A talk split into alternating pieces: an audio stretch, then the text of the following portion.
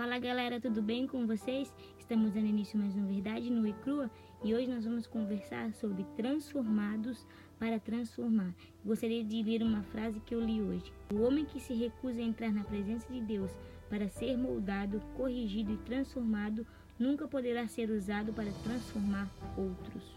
Na minha e na sua vida existem áreas que precisam ser tratadas e nós precisamos permitir sermos corrigidos nós precisamos passar por esse processo para que esse processo gere mudança e essa mudança gere transformação. Sem mudança não há transformação. Nós precisamos permitir que o Espírito Santo comece a transformar a nossa vida, a transformar essas áreas, para que então nós possamos ajudar a transformar a vida de outras pessoas. Mas primeiro nós precisamos nos permitir ser transformados. Sabe essa área que você tem mais dificuldade? É exatamente nessa área que Deus quer que você transforme a vida de outras pessoas. Talvez você sofra de ansiedade e é nessa ansiedade que Deus quer tratar a vida de outras pessoas, mas primeiro Ele quer tratar isso em você.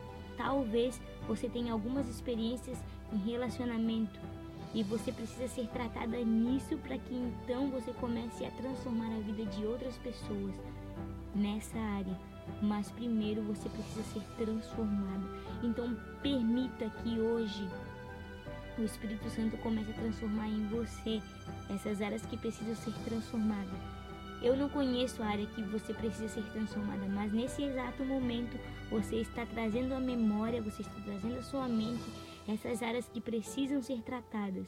Então permita que a partir de hoje o Espírito Santo comece a transformar você, para que então você comece a transformar a vida de outras pessoas.